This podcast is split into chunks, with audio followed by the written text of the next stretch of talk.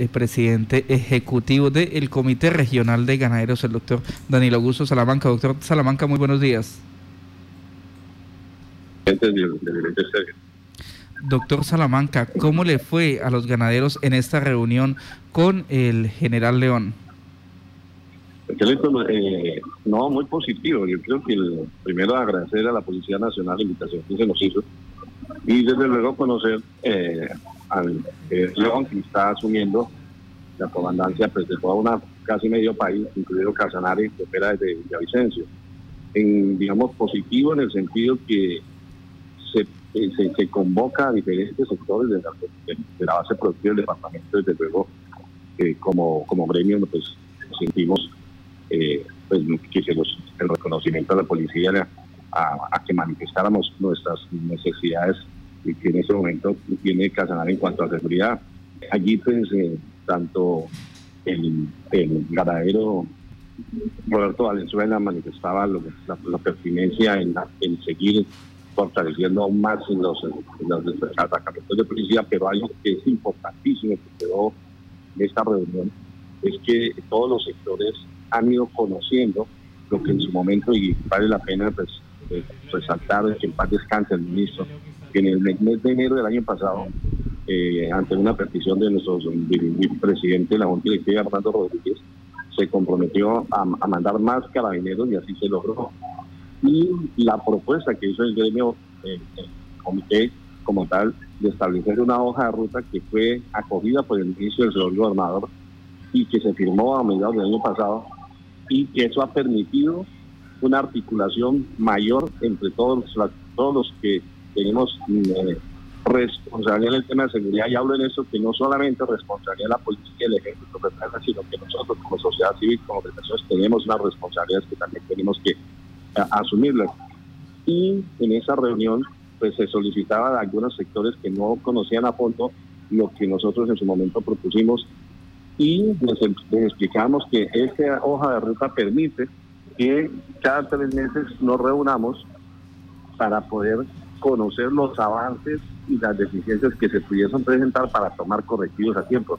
Es tanto así que hoy por hoy podemos decir que gracias a la hoja de ruta eh, se lograron identificar situaciones cuanto el 123. El 123 no depende de la policía, depende de los gobiernos, tanto municipales como departamentales, en el sentido de que eso funcione, que se la línea esté. Quien opera así es la policía, pero era al gobierno a quien le correspondía tal. Hoy en día, en este mes, más tarde quiero que va a estar funcionando el 123.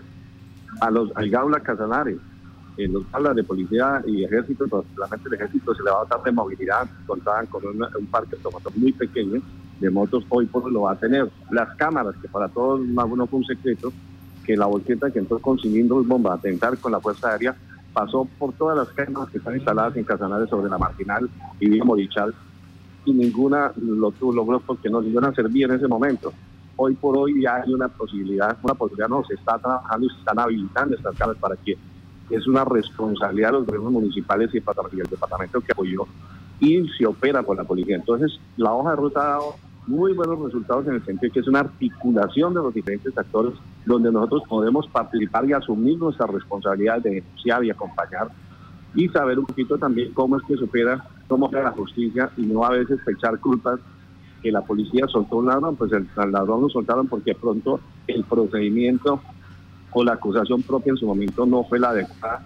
Vacíos que la ley, obviamente la ley es la ley y, y toca acatarla, pero que en muchos casos no es cuestión de la policía, sino que hay vacíos en la ley que permiten que esto suceda, como el tema de la vigilancia y carneo.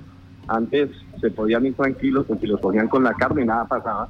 Cuando el doctor Lapoli estuvo en Casanare y propusimos como comité el que se endurecieran las penas de vigilancia y carneo, la senadora, eh, si mal no estoy, del Meta, me acuerdo si fue Nora Tobar, asumió el compromiso y comenzó este proceso que finalmente se logró que la ley se modificara y se endurecieran las, las penas de vigilancia y carneo. Entonces, pues gratamente eh, eh, estamos eh, muy satisfechos como gremio. Como yo lo, expresaba, el presidente Hernando Rodríguez ha sido reiterativo en las reuniones que hemos estado con la fuerza pública. Y pues yo creo que se trata de esta vocería, llevar el sentir de la gente que más carabineros necesitamos en Cacerales. Son cuatro millones y medio de hectáreas y no pueden ser patrulladas por 20 unidades de, policía de carabineros. Pues, requiere un pie de fuerza mucho más grande. Entonces, pues hemos solicitado eso, pero llamar y desde luego hacer una solicitud respetuosa señor secretario de, gobierno del departamento, el mayor Pinto también, eh, manifestarle que próximamente desarrollar en la nueva reunión de la hoja de ruta y vincular y hacer el llamado a muchos más actores, como en el caso de los palmeros, los arroceros, los almacenes de grandes superficies, e irnos sumando en, esa, en ese propósito de que todos tenemos una responsabilidad frente a la seguridad caribeña.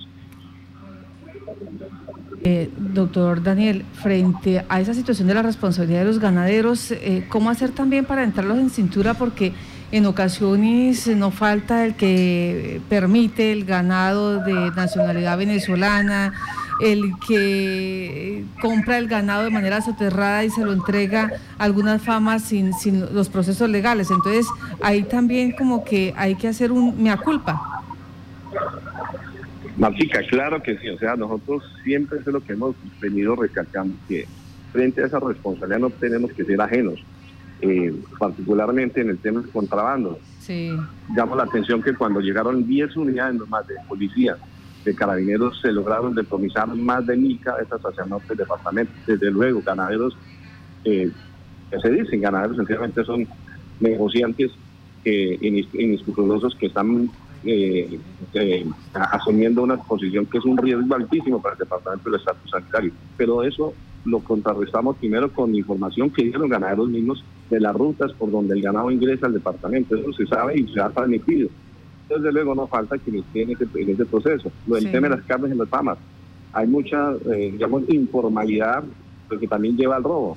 Hay gente que prefiere sacrificar en un potrero y vender la carne sin que así puede ser la misma el ganado de ellos mismos, pero eh, eh, hay restaurantes, hay eh, expendios de carne que la distribuyen y la venden ahí, pero ¿quién vigila? No solamente la policía, también es responsabilidad de la Secretaría de Salud que pueda hacer este control, porque toda la carne que se expende en la Sanare debe venir de una planta de beneficio.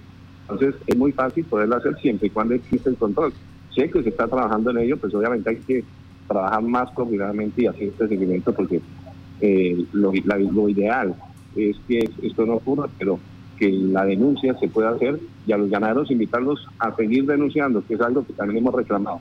No se cansen porque la única manera de exigirle a los entes de control sencillamente es con evidencia y evidencia la denuncia para poder decir, mira, denuncia, no ha pasado nada. Entonces, eso es importante la denuncia. Bueno, eh, hablando ya de esta situación de los ganaderos, ¿cómo arranca este 2021 el ato ganadero? Ustedes siempre buscan eh, posicionarse en el primer puesto. ¿Cómo arranca esta vigencia eh, teniendo en cuenta la proyección pues a la que le apuntan? Pues Martica, yo creo que Casanare en este momento, las últimas citas que se nos vienen dando, estamos bajando casi que al cuarto o quinto puesto en cuanto a cabezas de ganado por mínimos, por unas sencillas, o sea, por un cajas significativo, pero yo pienso que el departamento en este momento, desde luego, tiene que emprender dos cosas. Uno, que sea el primer departamento en calidad de ganado. Y tenemos que seguir trabajando, allá estamos lejos, pero se ha venido trabajando fuertemente. Hay unos ganaderos de grandes inversiones en el departamento que nos han traído muy buena genética.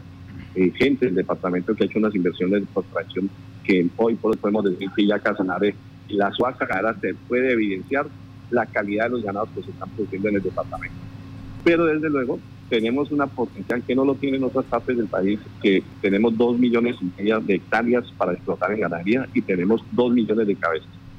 En el dos millones ciento mil, algo así, que fue el último, el último censo, y que pues obviamente hoy el meta está por encima de nosotros, Caquetá, pero desde luego también es parte de la dinámica de que mucho ganado venezolano hace tránsito por el río Meta y no podemos llamar, no podemos taparnos los ojos en sentido de decir que en el meta, ¿por qué creció el meta? Pues yo pienso que evidentemente el meta, muchos de esos ganados que se estaban moviendo desde Venezuela han ido a parar allí y pues desde luego aumentan los datos ganaderos. Pero pues yo diría que no tanto, digamos, trabajar en mejorar nuestra natalidad, que eso aumenta rápidamente nuestros números en cuanto a número de cabezas, pero la calidad es importante. Con la apertura y Dios quiera que este año podamos estar asistiendo a la inauguración del frigorífico Fortino, el departamento va a tener una, una fecha en la historia en la cual la ganadería tiene que dispararse positivamente porque vamos a tener eh, un elemento aquí de, transformación de, sacrificio, perdón, y desde luego eso va a estimular que la ganadería crezca.